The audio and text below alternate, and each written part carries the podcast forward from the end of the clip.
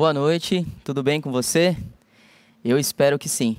E eu quero aproveitar, mesmo sem saber o que você tem passado na sua casa, para poder orar por você nesse momento. Me acompanha? Vamos orar. Senhor Jesus, muito obrigado, Deus, por esse momento, por tudo que está acontecendo, independente, ó Pai, é, de tantas dificuldades que a gente tem enfrentado. Nós sabemos que o Senhor tem estado no controle de todas as coisas. Pai, nesse momento eu também quero pedir por essa família, por essas pessoas, por nossos irmãos que estão assistindo esse culto essa noite. E eu quero desde já, ó Pai, pedir para que o Senhor proteja, ó Pai, as famílias da nossa igreja, proteja, ó Pai, a, as famílias das igrejas que estão cultuando ao Senhor nessa noite. Eu quero te pedir também que o Senhor proteja a nossa nação. Deus, que esse momento possa passar, ó Deus, é, o quanto antes e que nós possamos ter o privilégio de estarmos juntos mais uma vez e louvando presencialmente juntos, apreciando ao Pai cada momento, cada instante que o Senhor nos dá de vida. Deus, eu agradeço desde já por tudo que o Senhor tem feito e pela oportunidade que o Senhor nos dá de estarmos aqui através desse veículo, Deus. Em nome de Jesus eu oro e agradeço. Amém. Eu quero aproveitar e convidar você a abrir a sua Bíblia no livro de 1 Timóteo, no capítulo 2. Vou dar alguns segundos para você poder abrir sua Bíblia. 1 Timóteo, capítulo 2. Nós vamos ler os quatro primeiros versículos. É um privilégio muito grande de estar aqui. É, para mim, é, é difícil né, a gente poder é, tá através da internet, não tá vendo você presencialmente. A gente sente muita saudade, é muito é, diferente, né? É ruim. Mas eu tenho certeza que, mesmo sendo um momento diferente daquilo que a gente vivia antes, Deus ele tem uma lição para cada um de nós. E a gente tem que é, realmente estar tá atento a todas as, a, as deixas, todos os, os ensinos que Deus nos deixa, mesmo num momento como esse. Tá? Vamos lá? Então, 1 Timóteo, capítulo 2, a partir do versículo 1 diz assim, olha: Antes de tudo, recomendo que se façam súplicas, orações, intercessões e ações de graça por todos os homens, pelos reis e por todos os que exercem autoridade, para que tenhamos uma vida tranquila e pacífica, com toda a piedade e dignidade. Isso é bom e agradável perante Deus, nosso Salvador, que deseja que todos os homens sejam salvos e cheguem ao conhecimento da verdade. Eu quero começar é, perguntando para você se você já parou para pensar que esse tempo que nós estamos vivendo pode ser o início do fim. Eu não sei se você já teve a curiosidade de folhear as últimas páginas da sua Bíblia é, onde o apóstolo João ele relata sobre as profecias dos fins dos, do, do, fim dos tempos, ou se você se recorda no momento em que os discípulos é, questionaram Jesus a respeito desses sinais do fim e da sua vinda em Mateus no capítulo 24. A cada dia que passa, as profecias bíblicas vêm se cumprindo e anunciando que estamos cada vez mais próximos desse grande acontecimento. Mas nesse momento eu não quero que você foque no juízo que Deus vai estabelecer aqui na terra. Mas eu quero que você aproveite esse momento para refletir o que Deus pensa sobre tudo isso que está acontecendo e como ele se sente sobre você. Nós lemos a carta do apóstolo Paulo, que escreveu a Timóteo, né? E eu quero focar no versículo 4. Versículo 4, ele diz a respeito do desejo de Deus de que todos os homens sejam salvos e que cheguem ao conhecimento da verdade. Quero aproveitar também para é, convidar você a abrir sua Bíblia em 2 Pedro. 2 Pedro, no capítulo 3. 2 Pedro, capítulo 3, mais alguns segundos para você abrir a sua Bíblia. 2 Pedro, no capítulo 3, no versículo 9. Ele diz assim: Olha, o Senhor não demora em cumprir a sua promessa, como julgam alguns. Ao contrário, ele é paciente com vocês, não querendo que ninguém pereça, mas que todos cheguem ao arrependimento. A gente vê que existem vários outros versículos que indicam como Deus ele se sente triste ou ele sente a tristeza por pensar naqueles que não serão salvos. Mais um versículo para a gente fechar essa reflexão no livro de Ezequiel. Livro de Ezequiel, no capítulo 33. Ezequiel, capítulo 33. Preste só atenção nesse versículo. Versículo 11. Diz assim: Diga-lhes: Juro pela minha vida, palavra do soberano, o Senhor, que não tenho prazer na morte dos ímpios. Antes, tenho prazer em que eles se desviem dos seus caminhos e vivam. Voltem, voltem-se dos seus maus caminhos, porque o seu povo haveria de morrer, ó nação de Israel. Ele pergunta. A gente vê que baseado nesses versículos, né, é, Deus ele não se agrada em perder um único homem, uma única alma. Ele não se agrada em saber que existe a possibilidade de existirem pessoas morrendo sem ter a salvação. E foi baseado nesses versículos que eu que me sobre, sobreveio uma reflexão sobre esses momentos que nós estamos passando, né, com a pandemia, com o isolamento social, todas essas mudanças que nós estamos enfrentando. E alguns questionamentos eu comecei a refletir. É, o que, que Deus quer nos ensinar é, num momento tão sombrio como esse? Que lições que nós poderíamos tirar quando o momento é de temor, de confusão e de incertezas? Realmente existe alguma coisa, algum porquê ou algo que nós precisamos tirar de toda essa situação.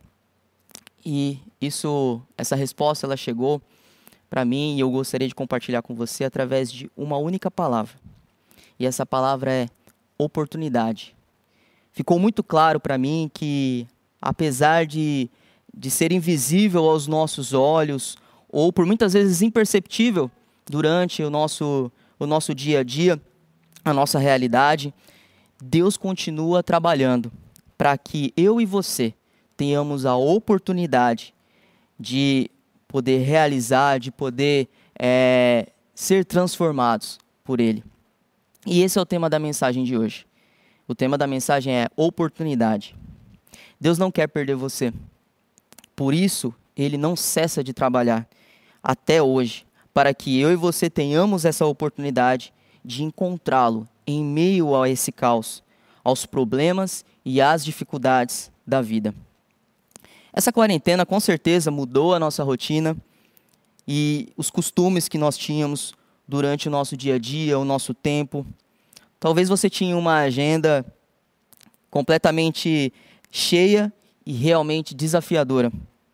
Orar e encontrar tempo para ler a sua Bíblia eram práticas raras, ou são ainda práticas raras, que precisam ser encaixadas num período curto de espaço de tempo. Mas e agora? Será que não é essa a oportunidade de você mudar essa prática? Será que esse não é o momento propício de pararmos para analisar e refletir sobre as nossas práticas diárias antes disso tudo ter acontecido e realmente dedicarmos na mudança, na transformação de tudo que vem acontecendo nas nossas vidas? Eu posso dizer que esse momento, nessa pandemia que nós estamos atravessando, é passageiro. Um dia ela vai acabar. Mas será que, ou será, como talvez uma história que nós vamos contar para os nossos filhos, ou você vai contar para os seus filhos, para os seus netos, de como que o mundo parou por causa de uma pandemia e como que aconteceu, ou como era a sua rotina durante esses dias. Agora reflita uma coisa. Será que essa história que você vai contar para os seus filhos ou para os seus netos será uma história triste, onde você passou 20, 30, até 40 dias reclamando, com ansiedade, vendo um tempo precioso passar bem diante dos seus olhos e não ser aproveitado?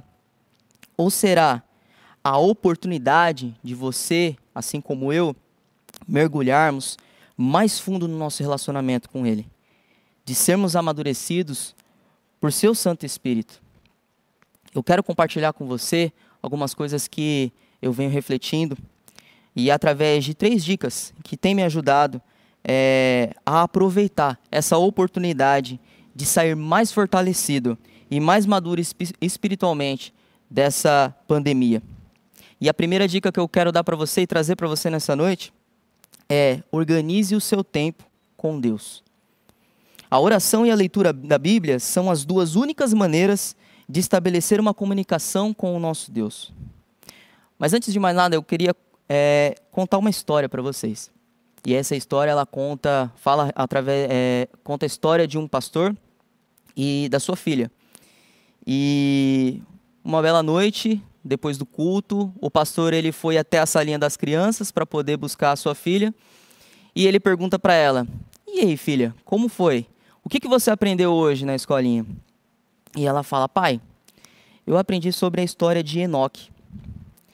E eu aprendi que Deus andava com Enoque e que Enoque foi um homem que andou com Deus. E ele andou tanto, andou tanto, ele conversou tanto com Deus, que num determinado momento ele parou e disse para Deus: Deus, nós andamos, andamos tanto e tanto, conversamos tanto, que eu acho que está na hora de eu voltar para minha casa. E Deus responde dizendo: Realmente, nós andamos muito, conversamos muito, mas a minha casa está mais perto do que a sua casa. Por que, que você não vem e fica na minha casa comigo. E essa foi a história que a menina contou para o seu pai, pastor. E a pergunta que eu faço para você é: como tem sido a sua vida de oração e de leitura na palavra nesses dias? Quando não temos um tempo para falar com Deus ou ler a sua palavra, é o mesmo que negar o seu conselho e o seu querer para as nossas vidas. E é por isso que vivemos andando amedrontados, temerosos, às vezes até angustiados, ainda mais com esse tempo e essas coisas que têm acontecido ao nosso redor. Por isso, é necessário separar um tempo para praticar diariamente essas disciplinas tão importantes para a nossa vida espiritual. Convido você a abrir a sua Bíblia no livro de Salmo, capítulo 1, e no versículo 2, eu acredito que você já conhece esse versículo. Mas vamos ler juntos? Livro de Salmo, capítulo 1, versículo 2. O que é importante a gente entender na vida de um cristão, o propósito de, da vida de um cristão, é esse daqui. Salmo, capítulo 1, versículo 2. Ao contrário, a sua satisfação está na lei do Senhor e nessa lei medita de dia e de noite. E a gente volta um versículo e a gente sabe que é, o salmista ele está falando sobre a pessoa que se dedica, a pessoa que está preocupado em obedecer à vontade de Deus e aonde ela tem dedicado o seu tempo, a sua energia, as suas forças. Então é por isso que a primeira dica é tão importante de você poder aproveitar a oportunidade e organizar o seu tempo para que você tenha um pleno relacionamento e profundo relacionamento com Deus. Vamos para a segunda dica? A segunda dica é a seguinte: fortaleça a fé dos seus irmãos. Abra sua Bíblia no livro de Provérbios, Provérbios capítulo 27. Provérbios capítulo 27.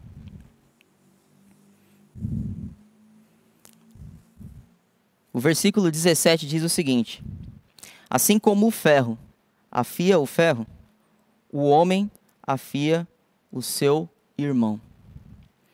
Deus nos deu irmãos e irmãs na fé para encorajar e para que nós pudéssemos ser encorajados.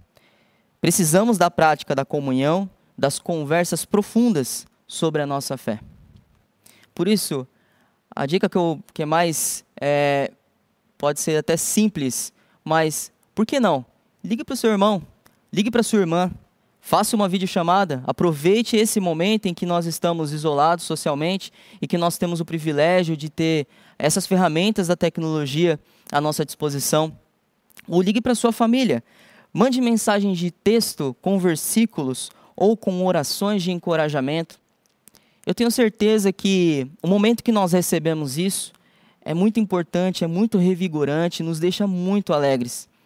Imagina se você fizer isso por alguém.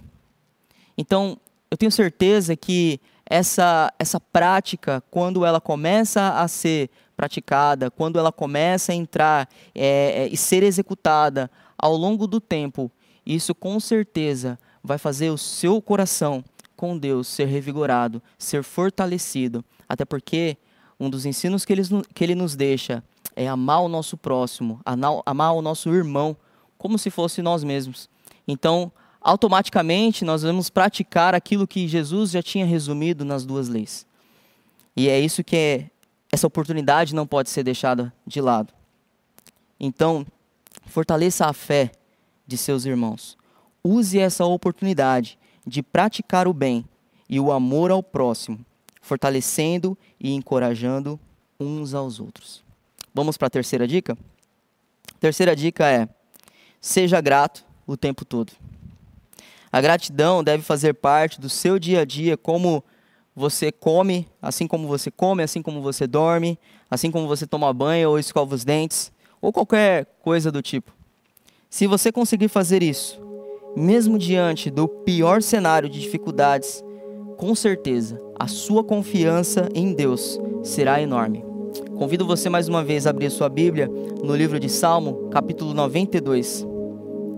E nós temos essa, esse privilégio e estamos lendo todos esses versículos, porque no momento oportuno, com certeza, esse versículo, essa palavra vai vir à tona e você vai se lembrar daquilo que você precisa fazer no momento certo. Salmo capítulo 42, 92, desculpa.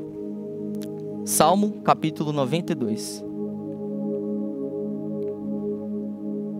Logo no primeiro e no segundo versículo, ele diz assim: Como é bom render graças ao Senhor e cantar louvores ao teu nome, ó Altíssimo, anunciar de manhã o teu amor leal e de noite a tua fidelidade.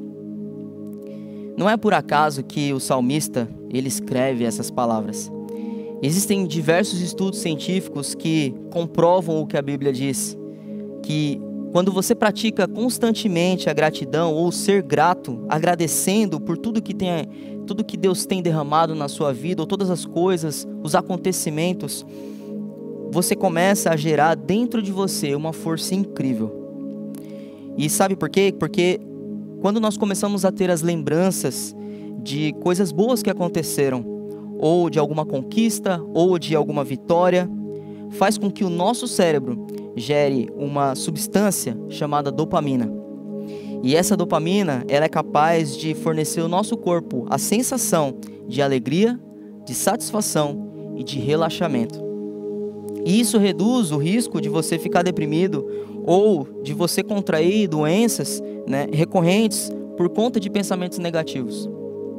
Nesse momento em que nós estamos reclusos em nossas casas, é muito comum existia a possibilidade de pensarmos coisas ruins, de permitirmos talvez tantas e tantas notícias diariamente a respeito de mortes, a respeito de quantidade de pessoas infectadas e é, pensando em todas essas coisas, com certeza isso não vai fazer bem. Com certeza é, isso não vai gerar algo bom para o seu corpo ou para a sua mente, principalmente pode ser um ingrediente capaz de te distanciar do seu relacionamento com Deus. Por isso, praticar gratidão, agradecer todos os dias, vai te ajudar a passar por qualquer dificuldade que seja e te fortalecer na sua fé, deixando ela inabalável. Portanto, aproveite essa oportunidade para agradecer a Deus por tudo até aqui. Eu tenho certeza, ou eu não tenho essa certeza, de de repente você está passando por alguma dificuldade muito profunda.